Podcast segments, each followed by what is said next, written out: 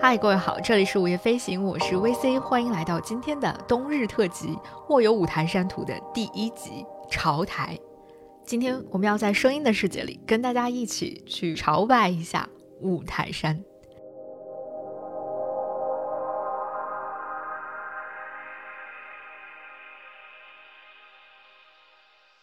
在山西省忻州市五台县的五台山，其实是一个我很小的时候就听说过的地方。但是，就像之前我在节目中跟大家聊到过的，在我小的时候，我总是会对身边的很多东西视而不见，或者说毫无兴趣，反而总是对远方的一切都是兴趣盎然的。直到我后来逐渐的开始回看自己的过往，才发现啊，原来自己的身边有那么多的宝藏。那对于五台山来说呢？直到我在敦煌莫高窟第六十一窟里面看到了那幅震撼人心的五台山图的时候，我才真正的意识到，原来五台山在中国历史文化长河当中有着极其特殊和重要的地位。那后来呢？我分别又在河北省博和北京的民生美术馆。分别两次看到过原尺寸复制的五台山图，特别是在河北省博的那次啊，因为它展出的位置和它整个的高度是跟五台山图在六十一窟当中实际存在的位置是差不多的，所以你可以更加真切的去感受到这样一幅青绿山水风格的五台山图在观者仰望的那个视角欣然展开的时候是怎样的一幅景象，那种如梦似幻的感觉到底是怎么样的。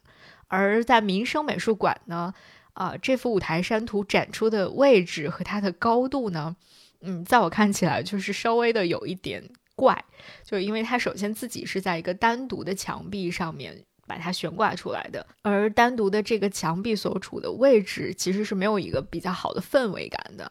啊，所以你可能更多的只是能够感受到它的面积之大、规模之震撼人心，但是其实对于它其中的更多的意境，或者说它更多的背后的东西，其实你在民生的那次展览上面是没有办法 get 到更多的。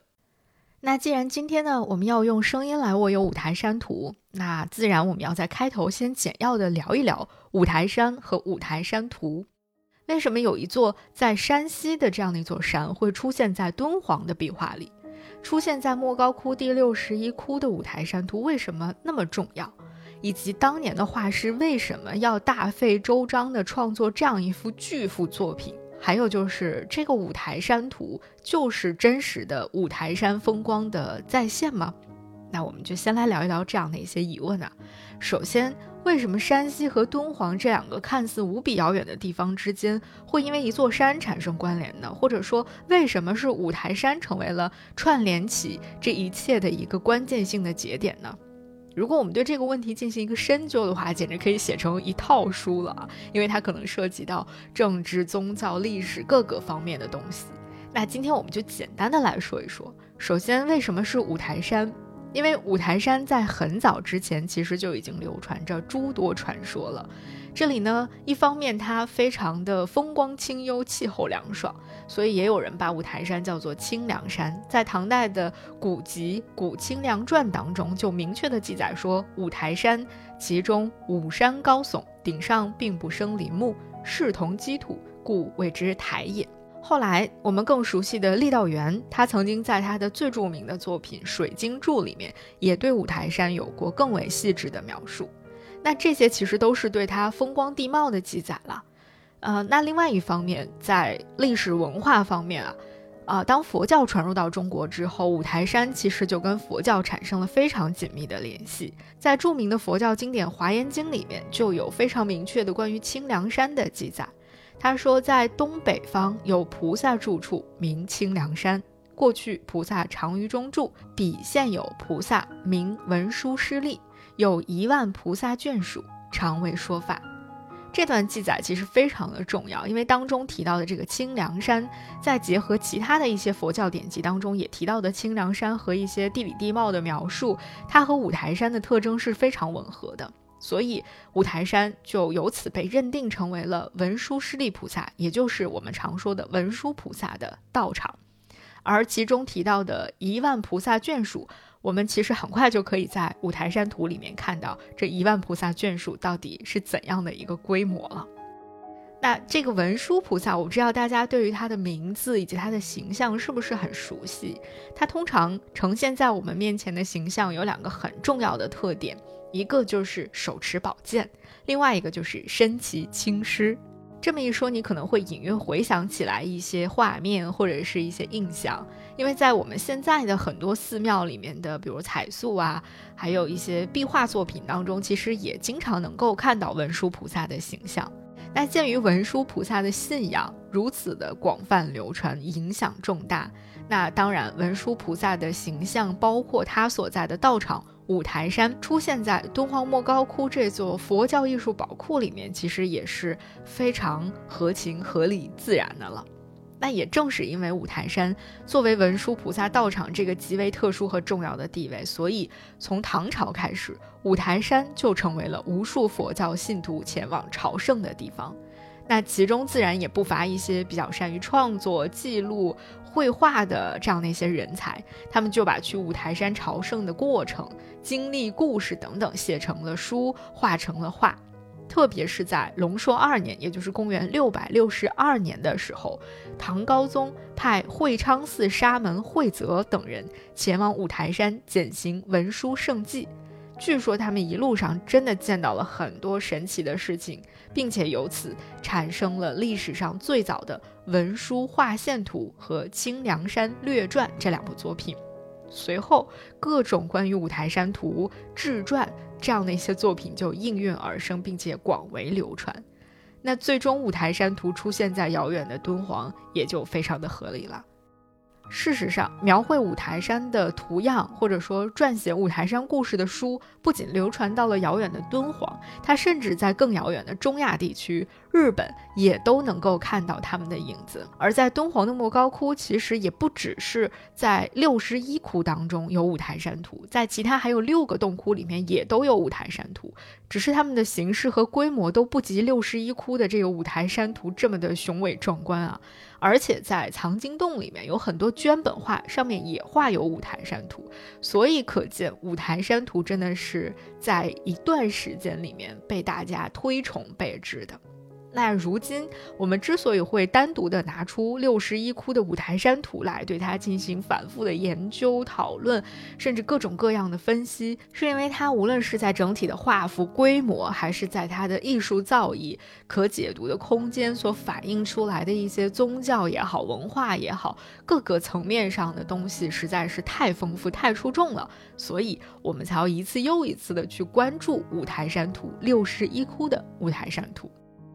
那在我的另外一档播客，专门关注敦煌的《念念敦煌》那个播客里面呢，有一期节目我特别讲到了传奇的第六十一窟的故事，大家可以去找来听一听啊。这里呢，我们来简要的说一说吧，就是为什么六十一窟会如此引人注意，如此精彩，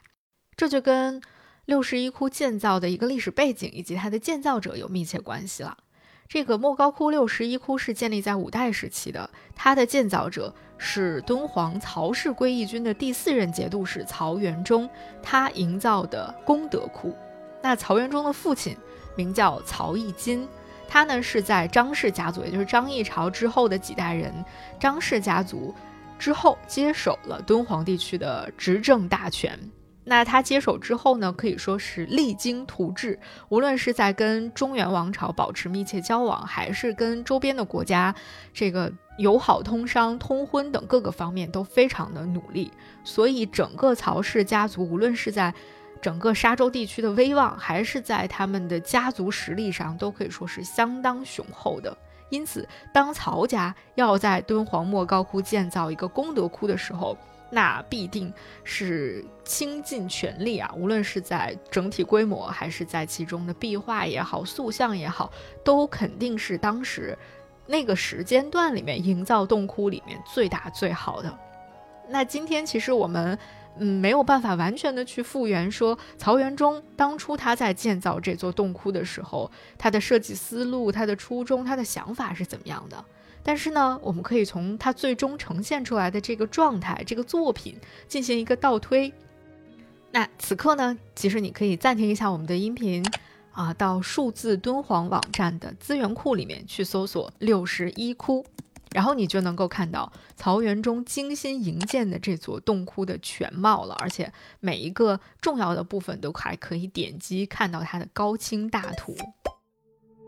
整个第六十一窟呢是一个覆斗形的殿堂窟，它就像一个古时候人们去称米的那个斗，把它倒过来叫覆斗形这样的一个殿堂窟。它的中间呢是一个两层的方坛，在敦煌文献当中呢，这个窟还有另外一个名字叫文殊堂。听这个名字就其实已经可以说明很多问题了。就文殊堂嘛，这里其实就是一个为文殊菩萨而营建的天地。在它窟顶的四角还有四批上面，都精心绘制了非常丰富的说法图、千佛的图像，还有四大天王等等。那其中在南壁、西壁和东壁的上半部分，我们可以看到它一共绘制了十一铺大成的经变化，而下部呢，就是绘制了一些佛传故事，还有一些供养人的形象了。这个和其他的很多洞窟当中是一样的。而我们重点要说到的五台山图，就是位于整个洞窟的西壁上面，其实也就正好是你一进到六十一窟直面的那个墙壁上面的。那或者说，它正好就是在中心佛坛的背后。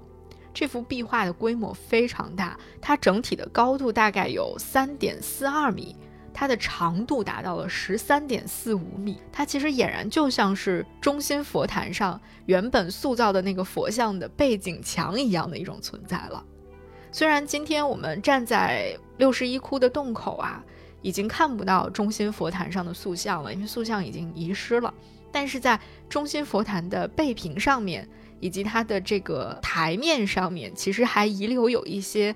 呃残迹，这个残迹分别是。啊，有四个狮子蹄的印记，还有一点狮子尾巴的残迹。那由此，其实我们可以大致确定说，啊，原来这个地方至少是有一个狮子的造像的。那么，对应着狮子的这个造像，那中心佛坛上原本供奉的主尊菩萨，应该也就是文殊菩萨了。那整个巨幅的后面的五台山图，其实所描绘的就是文殊菩萨在人间化现的时候那个如梦似幻的奇妙场景。所以，当我们走进第六十一窟的时候，其实我们可以近似的把它理解成，我们就要走进的是一个文殊菩萨主题的裸眼 VR 宇宙了。在这个宇宙的中心，就是雕刻非常精美的身骑青狮的文殊菩萨，可能它的周边还有一些胁侍菩萨等等，这个我们就暂时不得而知了。那周围的墙壁上呢，是大片的经变画，也就是跟文殊菩萨相关的一些佛经故事。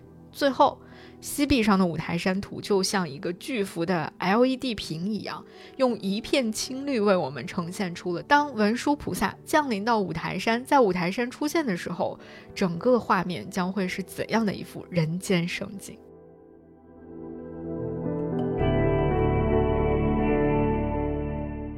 那在这个总长度超过十三米的画壁上呢，它所描绘的内容就是从山西太原到河北郑州，也就是今天河北正定，方圆五百多里的山川形势往来行者，沿途风光建筑以及众神明齐聚五台山，听法彰显神迹的这样一个宏大的场景。有专门研究这幅壁画的学者指出说，在整个这幅壁画当中画出的大小城郭、寺院、佛塔、草庵等等建筑，一共就有一百多处。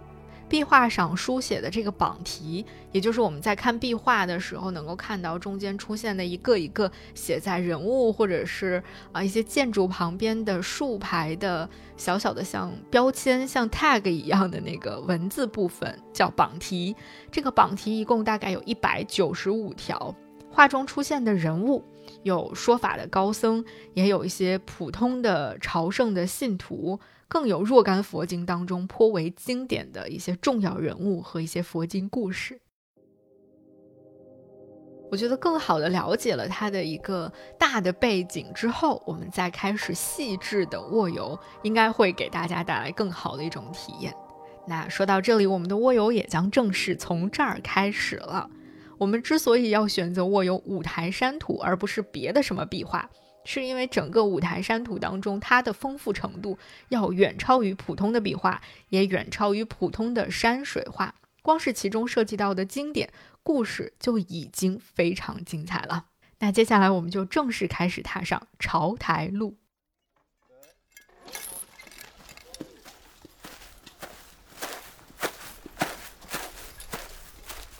古往今来，人们习惯的把去五台山朝圣称为朝台。所谓朝台，其实就是把五台山东西南北中这五座台都走上一遍。所以也有人称五台山图里面描绘的这两条路线叫做朝台路。那当我仔细的去看这个朝台路的时候，我突然发现了一个很有趣的点，那就是虽然五台山图并不是一幅真实的去描绘五台山实景的作品。但是，如果我们按照画面从左到右的顺序来进行一个观看，或者说进行一个卧游一次朝台的话，那么我们这条卧游朝台路经过的五座台的顺序，其实和今天你实地去五台山走一趟最大圈的那个朝台路，它的顺序是一样的。这个就很有意思了。因为我们反正是进行一次卧游嘛，我们既不用担心自己体力不支，也不用担心是不是会遇到极端天气、会迷路等等。那我们不妨就玩的更有意思一点，我们把五台山图上面的朝台路和今天我们前往五台山去进行大朝台的那个路线进行一个平行对比，我们一起去走一条最与众不同的朝台路。我们既用声音和脚步去真实的丈量。今天的五台山朝台路，又边在这个过程当中去沿着五台山图当中所描绘的朝台路，听更多的、更丰富的关于朝台路上的故事。虽然这两条路线的起点和终点并不相同，但是朝台的过程却有诸多的相似，都是要跋山涉水，都会途经众多的寺庙。但我觉得最重要的其实是朝台，他的心愿是相同的。那就是我们很想要去看一看传说当中文殊菩萨的道场到底是什么样的。无论是此刻的我们，还是五台山图当中那些不远万里到这里来朝圣的信徒们，在这条路上到底会收获怎样的奇妙体验呢？我们就一起出发吧。我们一起边走五台山的大朝台路线，边去听一听一千多年前那幅五台山全图上所描画出的传奇故事。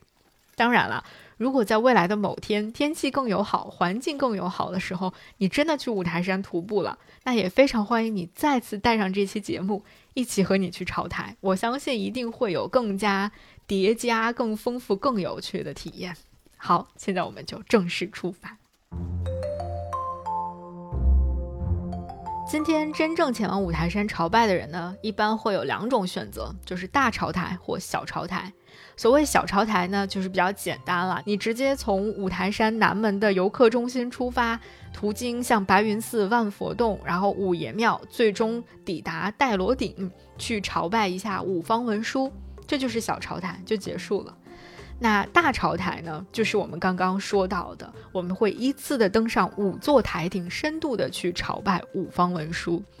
那大朝台又具体的分为逆时针朝台和顺时针朝台。顺时针呢，它走完的顺序就是南台、西台、中台、北台和东台，恰好对应的就是在五台山图里面。如果我们从左到右的顺序来进行观看的话，就是这个顺序：南、西、中、北、东。而逆时针呢，就是从东台出发，先在这里看完美丽的日出，然后再去走其他的四个台。那一般呢，按照转山的习惯。啊，通常我们会更建议大家去顺时针来进行转山或者说朝台。当然，这个其实也对于朝台的人的身体素质有更高的要求啊，因为它是整个所有朝台路线当中最长、对人的体力要求最高的一条。那大家如果真的要去朝台的话，还是要根据自己的实际情况来进行一下选择的。那今天我们因为是卧游，所以我们就选择最理想、最完整的那个。七十多公里的大朝台来走上一下，我们出发的地点是五台山的佛母洞，而在五台山全图上，另外一群人也已经出发了，只不过他们的出发起点比我们要更远，他们是从山西的太原城出发的。那在五台山图上面呢，当时这座城还不叫太原城，它叫做河南道太原，这是壁画。左下角的第一个榜题告诉我们的，我们徒步的第一段将会从佛母洞出发，途经金灯寺，直奔南台顶。而在五台山全图里面，从太原城出发的队伍则要壮观的多了。这些人骑着马，牵着骆驼，浩浩荡荡的出城了。这里的榜题还告诉我们，他们并非是普通的朝圣者，而是供送天使，也就是朝廷派往五台山去送贡品的一个使团。在这个使团里面，走在最前面的是一些手持兵器的护卫，他们护送的中间的这些人呢，挑着贡品，或者是背着香炉、香案，提着各种各样的物品；而走在后面的那些使者呢，骑着马或牵着骆驼，正在准备过桥。据史书记载，在隋唐五代时期，皇帝的确曾经派出过很多次这样的使者团到五台山去送贡品。可见当时的中央政权对于五台山真的是非常看重的。那沿着这些使团行驶的方向，我们继续向前，顺着这个蜿蜒的小路向画面的左上方慢慢的靠近。我们会看到路上的行人越来越多了，沿途呢还会有一些比较小的草庵或者是亭子，可以让路上的行人呢暂时歇脚。然后很快，我们就到达了一个叫石岭关镇的地方。经过石岭关镇，你会看到一个非常显眼的红色榜题，它就在另外一个很显眼的榜题“大清凉寺”的旁边。这个榜题上写着“画金桥县处”，这里其实就是众多来到五台山的人心心念念想要看到的文殊菩萨画现的圣迹之一了。在传说当中，佛陀是经由金桥而获得了涅槃的，所以金桥的出现是为了接引一些有缘的信徒去前往西方净土的。那画师在这里画了一座漂浮在彩色祥云之上的桥，在桥的旁边呢，还有两名佛弟子。我们能看到这样的一个场景呢，必定是非常的幸运了。这就是传说当中的圣迹，而很多人来到五台山，或者说整幅画面当中所有的人来到五台山，都是为了寻找这样的一些圣迹的。那在这一处画金桥线处旁边，就是五台山十大著名寺庙之一的大清凉之寺了。这也是我们握有五台山图看到的第一处重要的建筑。在整个五台山图里呢，其实一共有十处的寺院，叫大什么什么之寺。这个和古代文献当中所记载的五台山有十大寺庙是一致的。只不过今天我们到五台山来，其实啊，并不能够完全的找到这些对应的寺庙了。有一些寺庙已经没有了，有一些寺庙呢。啊，虽然庙没有了，但它的名字被保存了下来，但并不是这个整个寺庙的名字被保留下来。比如说，像后面我们会看到一个寺叫大贤之寺，但大贤之寺没有了，大贤之寺的名字只保留了“大贤”两个字。它现在其实是一个村子，这个村子就叫大贤村。这其实也是历史变迁的一个值得让人玩味的地方吧。我们看画师在这里勾勒出来的大清凉寺，的确真的是规模宏大。它呢是一个方形的院落，前有山门，中间呢有二层的佛殿，四角还有两层的角楼。而佛殿的左侧呢，还有一座二层高阁，右侧有一个三层高阁。所有的这些建筑都是重檐歇山顶。这个重檐歇山顶，你是不是觉得有一点啊熟悉的感觉？在我们之前节目当中，关于河北正定隆兴寺里面，我们在提到摩尼殿的时候，曾经提到过。除此之外呢，所有的建筑的屋顶都铺着青瓦，它的屋脊还有屋檐的部分都是青绿色的。在寺院里面呢，还有高僧和一些正在礼拜的信徒，可以说呈现的是一派宁静祥和的景象了。在此后，我们将会看到的另外九座大寺，其实，在某种程度上都和它有很多的相似之处。那今天在五台山，其实也有一座寺庙，叫做清凉寺。只不过这座寺庙所在的位置呢，在我们第一段徒步的过程当中是没办法遇到它的，我们要越过南台顶之后才能够看到它。而且今天的清凉寺的建筑也早已经不是当年的大清凉寺的建筑了。事实上，五台山现存的几乎所有的寺庙都在明清甚至民国时期进行过大规模的重修，所以我们几乎已经没有办法再去看到隋唐时期建筑的影子了。唯一例外的就是我们将会在第二章里面重点去探访的佛光寺。我们在五台山图里面继续向左上方去走，然后你就会看到南台之顶出现在我们眼前了。我们在五台山实地的徒步也即将经过金灯寺之后，抵达第一个目的地南台顶。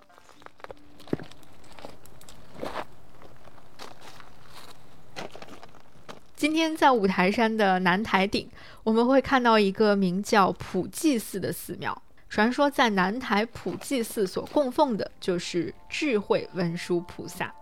而在五台山图里面所谓的南台之顶，在现实当中是这里的一个最高峰，叫做锦绣峰，它的海拔有两千四百八十五米。五台山当中的这个南台，其实是一个对所有徒步者来说都非常友好的地方。首先，因为它的海拔不高，所以呢，它的植物资源是非常丰富的，而且每年。这里是所有的舞台当中最早迎来春天、最晚进入冬天的地方。每年大概四月份左右的时候，当其他的四台还冰雪纷飞的时候，南台已经是一片春意盎然了。所以这个地方也会被大家称为叫做鲜花台。这个“仙”是仙境的“仙”，就是南台在四月份的时候就已经开始有花朵开放了。所以我们可以先在南台这个地方好好歇歇脚。顺便呢，你可以听我来讲一讲五台山图在南台之顶都画了哪些神奇的、奇妙的圣迹。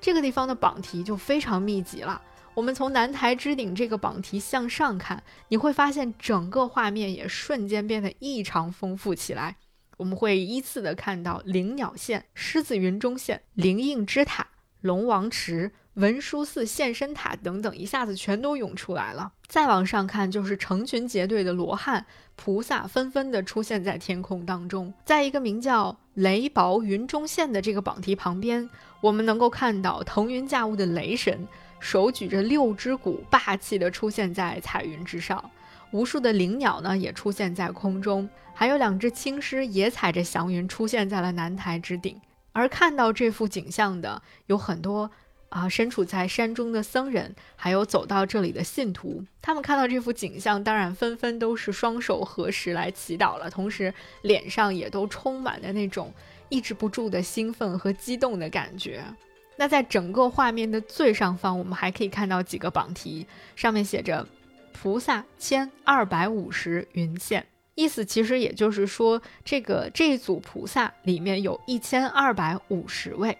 而在整个五台山图的最上方，我们依次看过去，从左至右依次看过去，你会发现，一共有八组这样的菩萨群像，每一组菩萨群像都是一千二百五十位，八组这样的菩萨加在一起，正好就是一万个。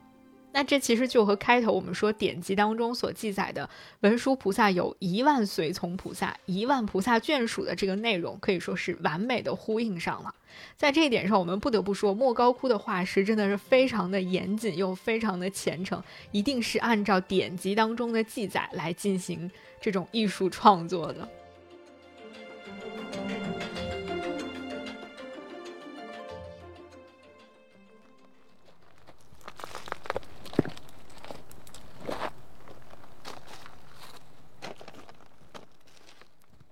那结束了南台巡礼之后呢，我们就继续向下一个目标出发吧。下一站我们将要前往的是西台顶。离开了南台之后呢，走过一段下山路，再慢慢的爬过一段小山坡，我们其实就能够看到清凉寺的身影了。今天的这座清凉寺呢，刚才我们也已经说过了，其实跟当年。画里面所画的大清凉之寺呢，其实已经没有什么太多的相似之处了。如今呢，这座清凉寺里面最被大家所传颂的，其实就是一块清凉石。传说这也是曾经文殊菩萨留下的一块圣迹了。清凉寺最初应该是在唐代的七六六年的时候建造的。这里呢，曾经是不空三藏的密宗道场。这里又有问题了，不空三藏是什么人？以及密宗是怎么回事呢？在这里呢，我们就不再赘述了。欢迎大家去念念敦煌那个播客里面去寻找答案。最近有一期节目很清楚的跟大家讲了讲不空和密宗的故事。那到了清乾隆年间的时候呢，这座寺庙的建筑啊已经整修一新了，而且规模更大了一些。到民国的时候还再次进行了一些扩建，但是在文革时期，整座寺庙被当时作为了封建迷信产物被整个的毁掉了。所以今天我们看到的是在文革之后新建的非常非常新的建筑了。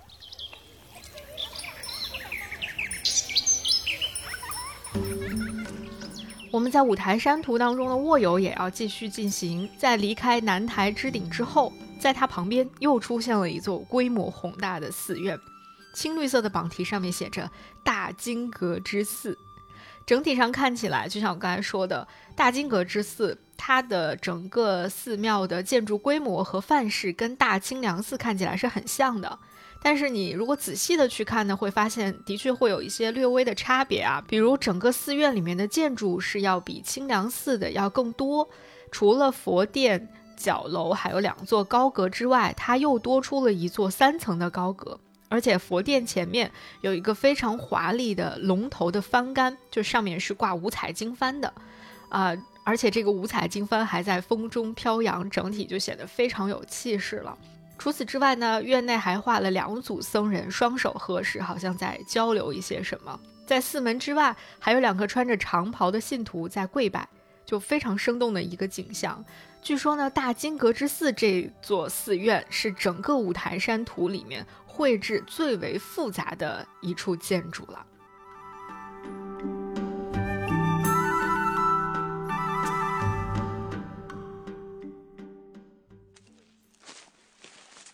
那今天在我们实地到五台山去徒步的过程当中呢，在离开清凉寺之后不久，也会到达金阁寺。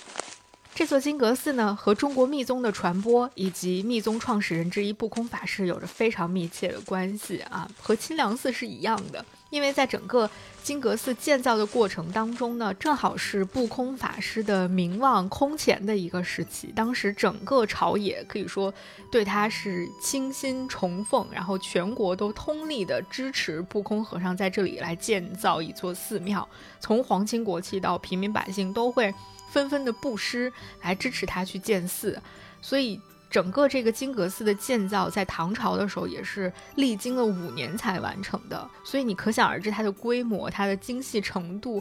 可以说是空前的。据说在刚刚建成这座金阁寺的时候，整个的寺院非常的富丽堂皇、规模宏大。那之所以叫金阁寺呢，就是因为整个佛殿的屋顶是用这个铸铜涂金为瓦的。就是当时阳光打在整个的这个殿顶上面，你可以想象它应该是在整个山谷里面闪闪发光那样的一个存在，所以它才叫做金阁寺。但是呢，就很遗憾的是，整个这个金阁寺在五代之后又经历了无数次的重建。虽然呢，它的地基没有什么变化，但是整个的建筑风貌已经在无数次的重建当中被完全的改变了。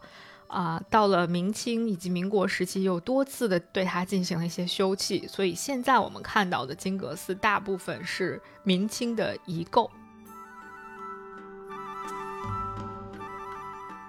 那在五台山图里面呢，从大金阁寺的位置，我们稍稍向右看，会看到两个跪拜的信徒，在他们后面有一只非常显眼的佛手，它旁边的榜题呢写着“云中佛手现”。这就是另外一个圣迹了。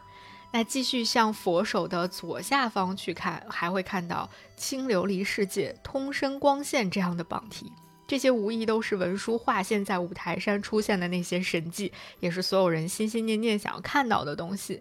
而在佛手的上方，有一团很漂亮的蓝色的云团。你仔细去看榜题上写着“大毒龙二百五十云”。这个其实也源自一个很著名的佛教故事，就是文殊菩萨镇压五百毒龙护佑人间的传说。据说这个故事呢，在五台山地区也是广为流传的，所以画师在这儿也把这个故事以画线的方式在这儿呈现出来了。而且呢，在整个青绿山水画当中，这一团蓝色呀，真的还是挺漂亮的。我在这个地方真的停留了很久，我觉得画的这个龙也很惟妙惟肖，然后这些蓝色的应用也非常的点睛。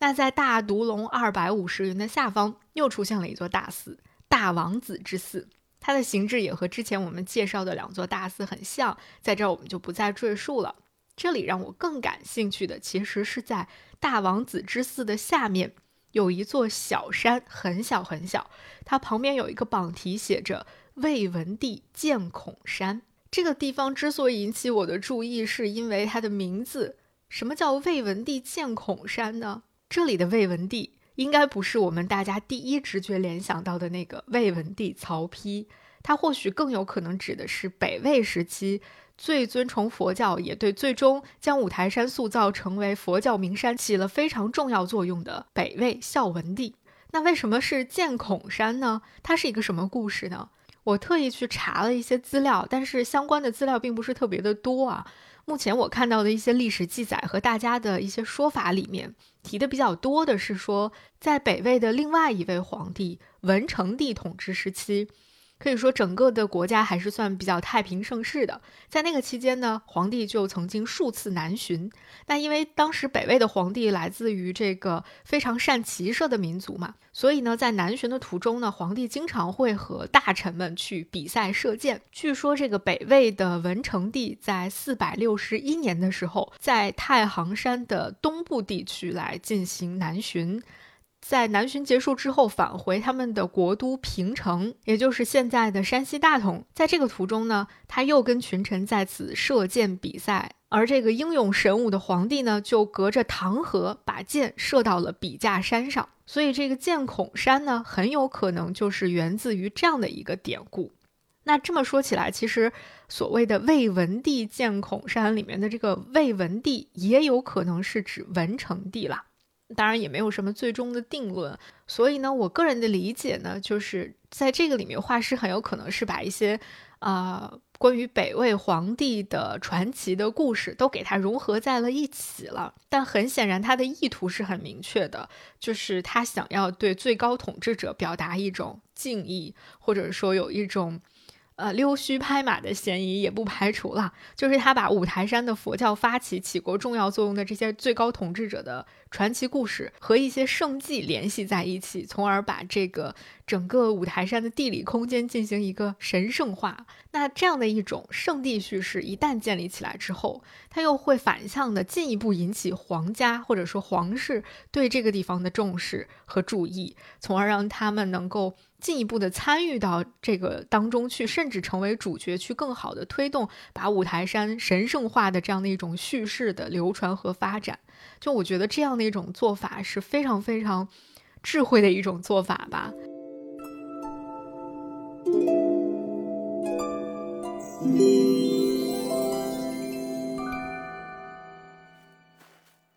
好，那我们回到真实的五台山徒步路上。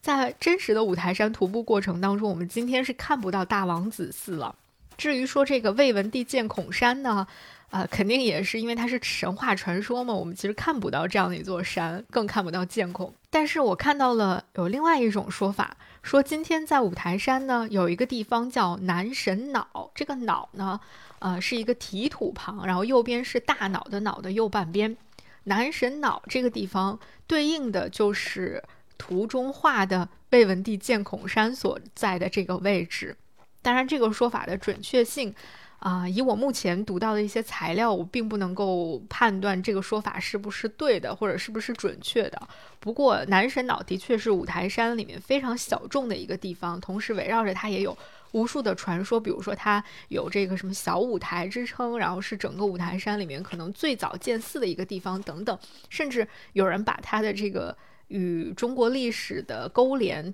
一直把时间段拉回到了汉代的时候，所以我觉得，可能很多时候人们对于一些呃重要地点的神圣化叙事呢，就是会历经历史的各种演变和民间演绎啊。我觉得这只是一些传说啦，很多地方其实跟史实是完全对不上的啊。不过。到这里来朝拜的人，如果愿意相信一些这样的说法呢，啊，maybe 也是一种，嗯，对自己的整个旅途有一些不同程度的加成吧。我觉得就还挺有意思的。那实际上在大朝台路上，我们走的这条路呢，在到达西台之顶之前，会经过狮子窝和吉祥寺这两个比较重要的地标。很多人呢会选择在狮子窝进行休息、调整，甚至可能会住下。那如果我们不在这里做更多的停留呢？我们经过吉祥寺之后，就即将抵达第二个目的地了，那就是西台之顶。在西台部分呢，它的最高峰叫做挂月峰，它的海拔有两千七百七十三米。在挂月峰上，同样也建有一座寺庙，叫做法雷寺，它在这里供奉的是狮子吼文殊。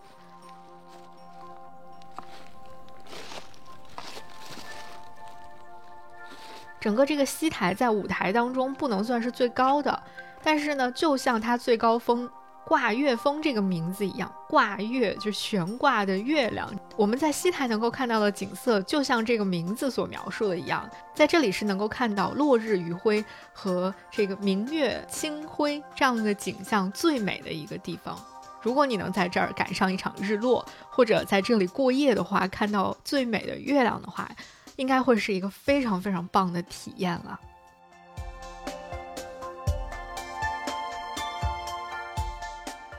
而在五台山图里面呢，每到一个台顶的地方，都是故事最多、榜题最多、然后绘画最精彩的地方。那在西台之顶。我们就能够除了看到天空当中的菩萨群像、罗汉、毗沙门等等来赶赴法会之外，还能够看到像金佛头云中现，还有婆伽罗龙王云中现等这样的神奇的场景。在山顶处呢，依然和刚才我们看到的南台顶一样，也有一汪池水，那个池水也是龙池。在龙池的旁边，出现了一只非常经典的意象——青狮。然后在西台之顶的山间，又密集分布着大大小小的寺庙和佛塔，以及到这里的，呃，各种不同身份的礼拜者。在西台顶有两个点想要跟大家重点的来聊一聊。第一个就是在西台顶左下方有一个写着“道义兰惹”的榜题，然后这个旁边是一个小的院子，我们一会儿要说一说它。另外一个就是在西台顶的右边。有一组明显比周围的人物都要大很多的一组人物，这个人物非常厉害了。我们先来看看这个道义兰惹啊，在这个道义兰惹里面呢，很明显的出现了一个，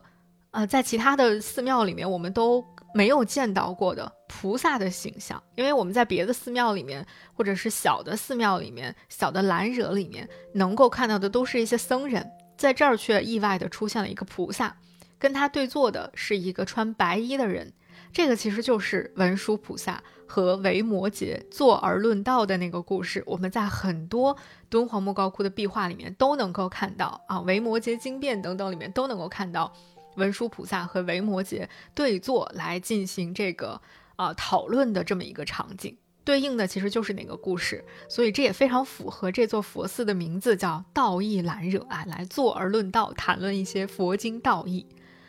那另外就是我们刚才说的西台顶右边那一组大的出人意料的，比周围的人都要大的黑衣人和白衣人是怎么回事儿？这个黑衣人和白衣人其实对应的就是在五台山图里面最值得讲述的一个故事了，叫做佛陀波利见老人。在这个故事里面，身穿黑色的衣服的那个僧人，他双手合十，然后腿上打着白色的绑带，背后还背着一个行囊。显然，这个人是不远万里来到五台山的。那站在他对面的那个白袍老人呢，其实就是化为老人形象的文殊菩萨。在这两个人中间有一个很长的榜题，上面写的很清楚了，说佛陀波利从济宾国来寻台风。济宾其实就是一个。古代西域的一个国家的名字，遂见文殊化老人身，路问其由。这个故事简单来说，就是这个叫佛陀波利的人，他来自北印度的济宾国，他不远万里到五台山来朝圣，然后遇到了化身为老人的文殊菩萨。文殊菩萨对他进行了一些指点，让他回到印度去取佛顶尊胜陀罗尼经，然后再带着这个经书来到五台山。就可以见到文殊菩萨的真身了。那佛陀波利有没有听菩萨的话？有没有回到印度？有没有取到经？然后又带着他回到五台山呢？这个我们先留一个悬念，一会儿我们就会在这幅图的后面找到答案。我们要继续在五台山的徒步之行了。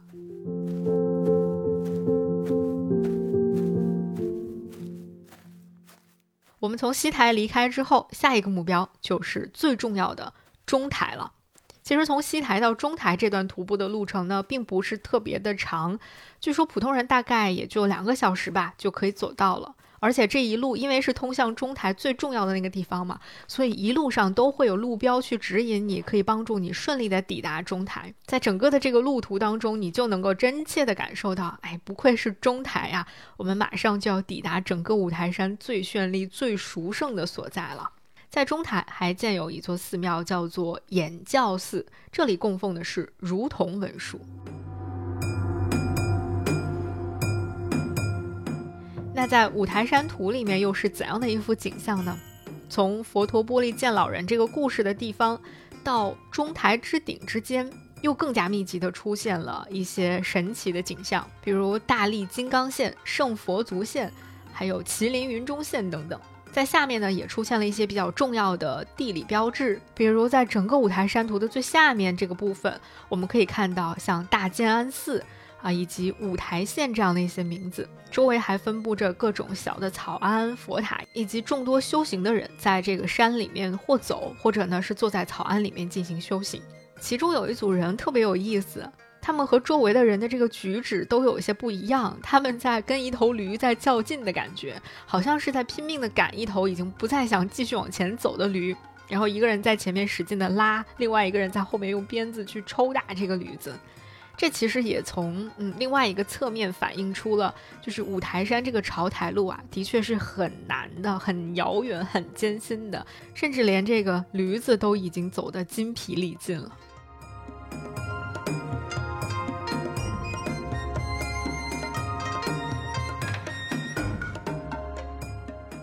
那在实际的徒步的过程当中，经过了艰辛的跋涉之后，我们也终于来到了五台山的最核心地带——中台之顶。在中台呢，最高峰翠岩峰的海拔有两千八百九十四米，它的高度已经仅次于北台顶的三千多米的那个海拔了。站在这儿呢，你的确是可以一览众山小的啊。向北边看，你可以看到像凡市代县这样的一些五台县周边的一些嗯地区。如果你向东看，其实是能够看到河北省的那个冀中平原的；如果向下看，那你可以看到的就是非常庞大的整个台怀镇的寺庙群了。那种感觉有点像俯瞰一个这个微缩景观一样，很有意思。而五台山图画到中台部分，可以说就进入到了整幅青绿山水长卷的最高潮的部分。仿佛我们前面所握有的那些细细密密的细节也好，那些铺陈也好，都是为了在中台这个部分尽情绽放的。在中台之顶的标题两旁，有两只腾云驾雾的金龙，这也是一个非常重要的这个圣迹之一啦。金龙云中现。紧接着，在中台之顶的下面，我们终于看到了传说当中最难得一见的。大圣文殊真身，它就坐落在大圣文殊真身殿里面。那如果说在整个五台山里面有一座寺庙是最为殊胜的，那就一定是这座文殊真身殿了。它也的确处于整个五台山图最核心、最中间的这个位置。在佛殿当中有三尊佛像，一目了然。中间的是释迦牟尼佛，他坐在莲花座上，在他的左手边是身骑白象的普贤菩萨。右手边就是身骑青狮的文殊菩萨，而在这座最重要的佛殿的下方，还有另外一个非常重要的建筑——万菩萨楼。跟其他的大寺相比，万菩萨楼最特别的就是它的这个中央楼阁是一座四层高阁，而且在它的周围汇集了众多的菩萨的形象。那万菩萨楼这个名字其实也已经在告诉我们了。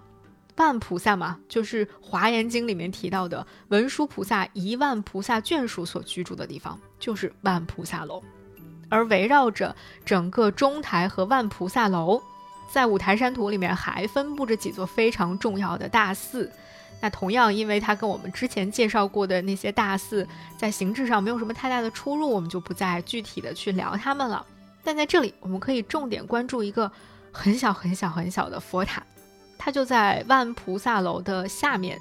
是一个三层的用红线勾勒出来的佛塔。它旁边的榜题已经变黑了，但是你仔细辨认还是能够看出上面写的字的。上面写的是新罗王塔。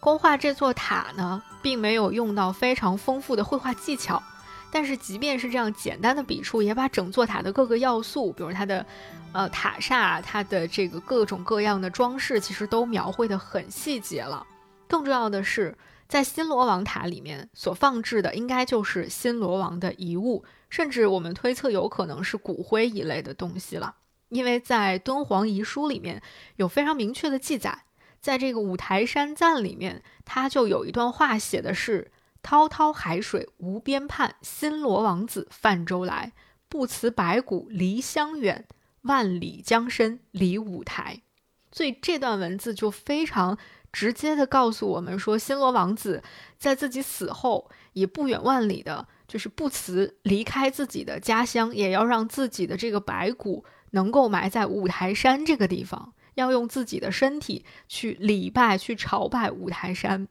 这样的一个故事，其实充分体现出了当时五台山在整个东亚文化圈里面重要的地位，以及整个东亚文化圈里面不同文化之间的这个非常紧密的交流了。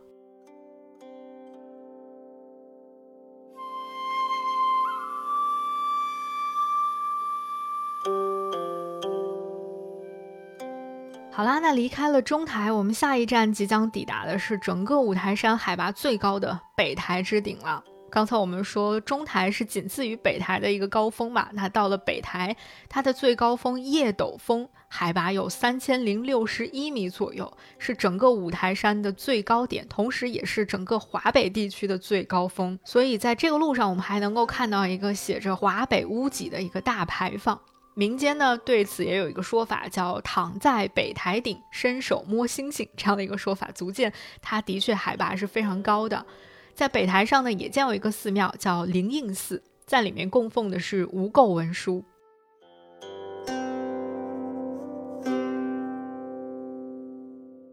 那在我们卧游的五台山图里面呢，从过了中台之后呢，我们继续向右看，你会有一个非常明显的感觉。就是一切怎么都那么熟悉呢？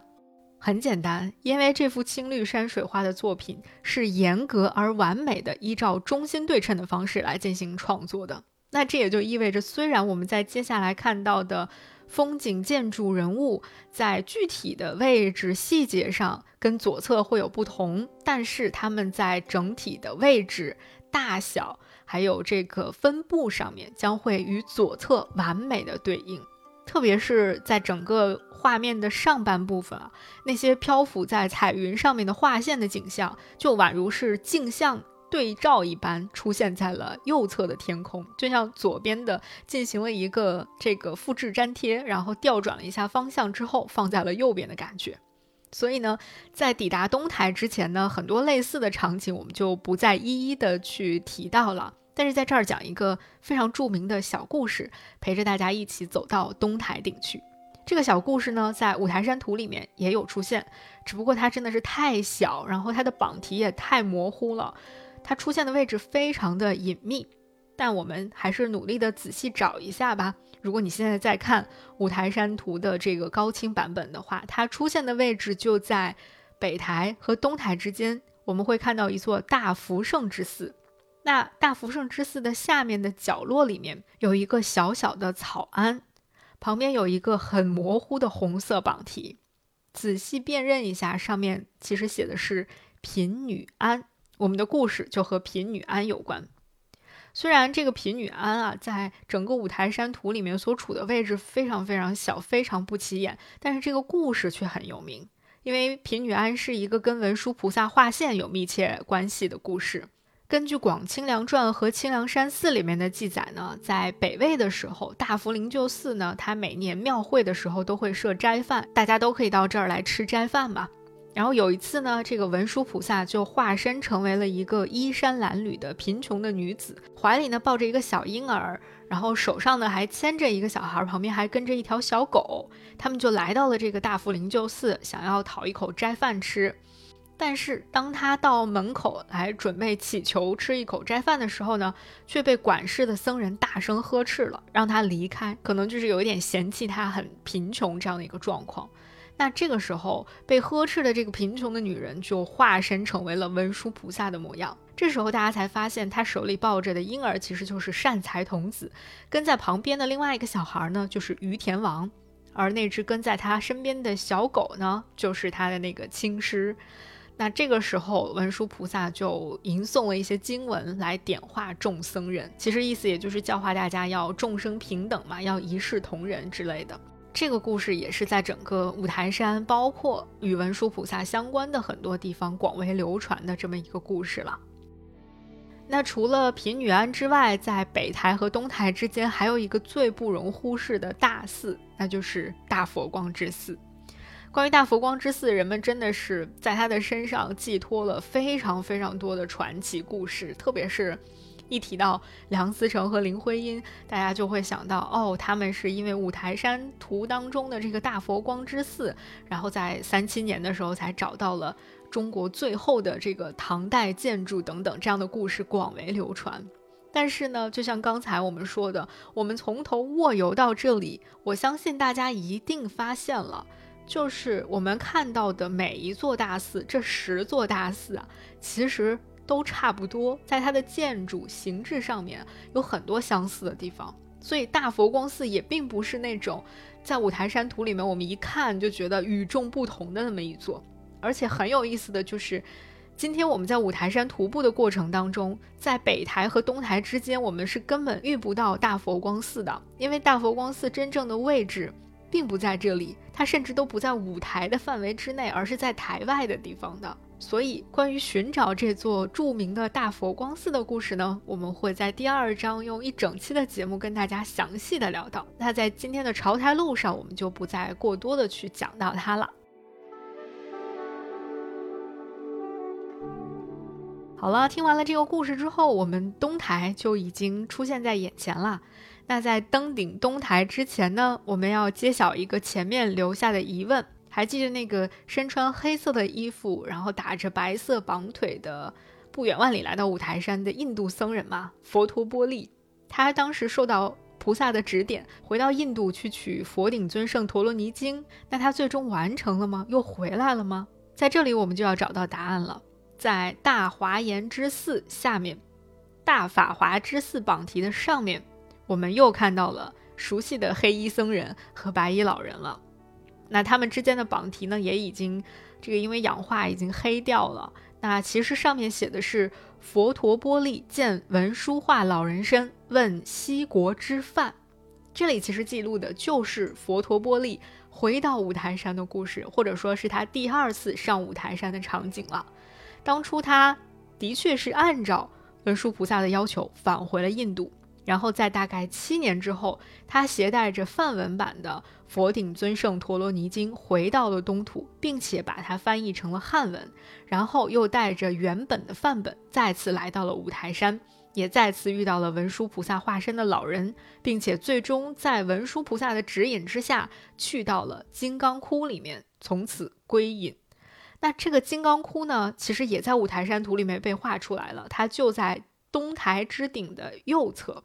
你看，就是所有的故事到这儿都圆上了，可以看到整个五台山它的世界观啊是非常非常完整的。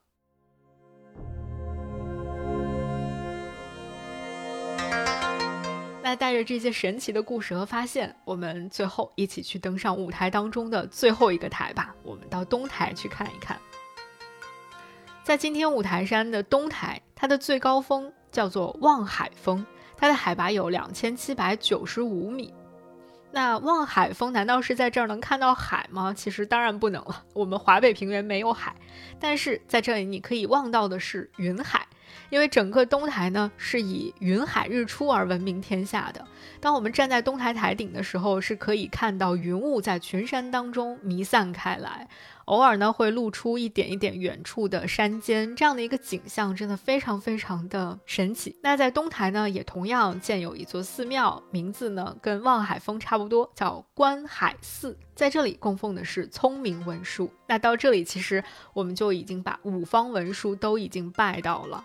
在这里，如果你能够看到一场云海日出的话，那某种程度上，你可以想一想，刚才我们在握有五台山图的过程当中所看到的，所有的那些神奇的画线场景，比如什么佛手云中线、麒麟云中线等等，或许就可以和你眼前看到的这个云海日出的景象进行一个完美的对称了。那种神话故事和眼前景色交叠的感觉，我觉得一定也会非常非常的棒。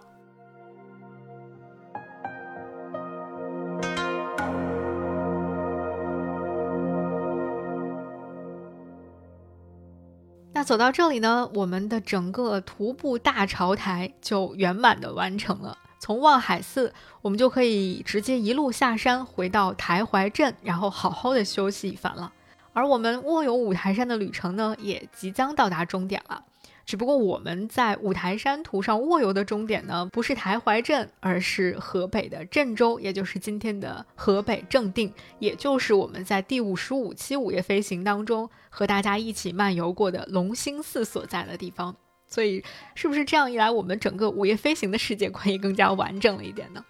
只不过呢。虽然我们是按照从左到右的顺序卧游至此的，但其实，在整个五台山图里面，我们去看这些人物它的走向，以及一些建筑的走向，会看到大家其实是从四面八方，向着位于全图中央的那个中台之顶的方向去前进和朝圣的。而且画面当中所有寺庙的方向也都很讲究。如果是整个画面左边，它的这些寺院的大门都是朝右开的，而右边的寺院大门呢，都是朝左开的。这也就是说，无论是整个图中人物运动的方向，还是建筑的朝向，全部都是朝向全图中央那个至高无上的方向的。那整个图呢，也是完全的对称，绝对的平衡。同时，在整个的这个绘画的用色上，选用的也是柔和淡雅的青绿色，这就让整个五台山图是既有一种中国青绿山水画的特点，但同时它又不像我们看到的别的山水画那样要凸显出，比如山水的雄奇壮美或者山川的跌宕起伏都没有，在这里就是一切非常的对称，非常的平稳，非常的柔和，就是这样的一种感觉。那也正因为这样，当作者在安排五座山峰的位置、一些佛寺、一些城郭的时候呢，画师会稍稍修改一下他们的位置，并不会跟这个地图上或者实际的地理风貌上是完全一致的。他会稍微的做一些修改，没有按照真实的状况把它们画下来。所以呢，有的人把五台山图说它是一个古代的导航图，我觉得这种说法是非常非常不准确的。但是这并不影响我们把五台山图称作是一幅伟大又震撼的作品。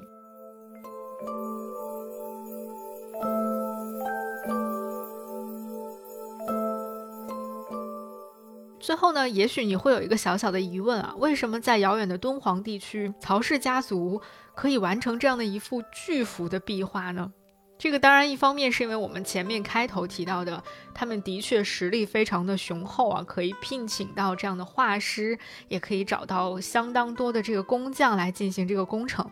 但还有一个原因，我想提一下，就是在整个曹氏家族统治沙州时期呢，他们向中原的这个王朝学习了很多啊，他们仿照中原建立起了一个宫廷画院制度。所以呢，在这个时期，很多洞窟和壁画作品的创作者其实都是经过专业训练的，从画院里面走出来的匠人和画工。那这也就解释了为什么他们可以创作出这样一幅巨幅的壁画，而且非常的讲究对仗工整等等的这些原则啦，是不是很有趣？是不是觉得曹家还是真的有点东西的？不过呢，啊，还要再多说一句啊，就其实这幅壁画创作的时期，我们说是在五代时期嘛。其实我们纵观中国山水画发展的这个历史阶段，到五代时期的时候，中国的山水画其实已经取得了一个非常大的跨越了。像在中原地区呢，在这个时代已经出现了我们大家后来更熟悉的像董源。关同这样的一些非常伟大的山水画家，而且他们已经把山水画的创作从过去的青绿山水时期带入到了水墨山水画的一个阶段。他们已经不再满足于去表现这个山河俊美了，他们开始更多的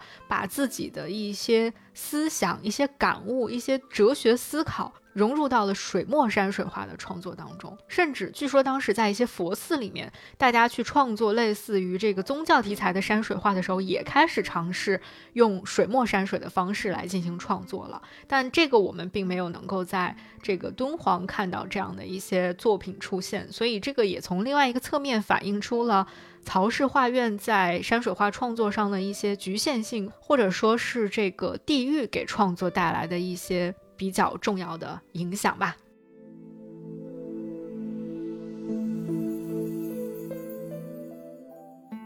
好啦，那今天我们卧游五台山图的冬日特辑第一集朝台到这里呢，就暂告一段落了。下一集我们将离开台内的世界，到台外一起去寻寺。这里是午夜飞行的冬日特辑卧游五台山图，我是 VC。期待在下一集和你继续相见。